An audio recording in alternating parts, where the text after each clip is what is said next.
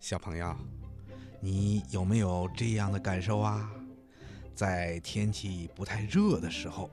如果在游泳池里游泳时间一长啊，我们的皮肤上啊就会出现一个个小粒儿粒儿。还有的时候啊，在寒冷的天气里，当我们从温暖的屋子里出来，遇到寒冷的西北风的时候，我们的身上也会出现一个个小疙瘩，就像鸡的皮肤一样。所以啊，人们就把这种现象叫鸡皮疙瘩。好端端的皮肤上为什么会出现鸡皮疙瘩呢？嗯，小朋友，你知道吗？我们人体的皮肤有着很多特殊的用处，比如保护我们的肌肉、骨骼还有内脏，使我们不会受到外来的侵害，敏感地接受冷啊、热呀、疼啊，还有压迫等等几种刺激。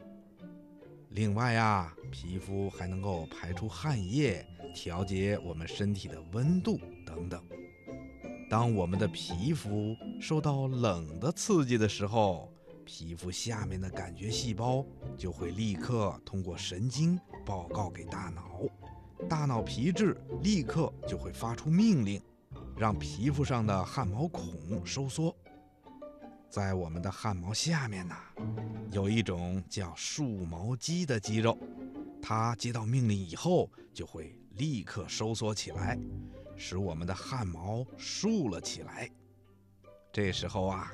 皮肤的表面就会变得很紧，于是啊，一个个小疙瘩就出来了，它们就像一道墙壁一样，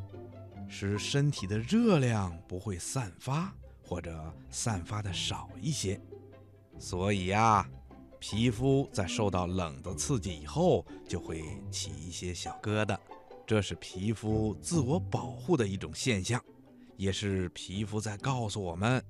注意保暖啦，应该多加些衣服啦。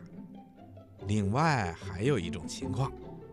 就是我们感觉到情绪紧张的时候，身上啊。也会出现这些小鸡皮疙瘩，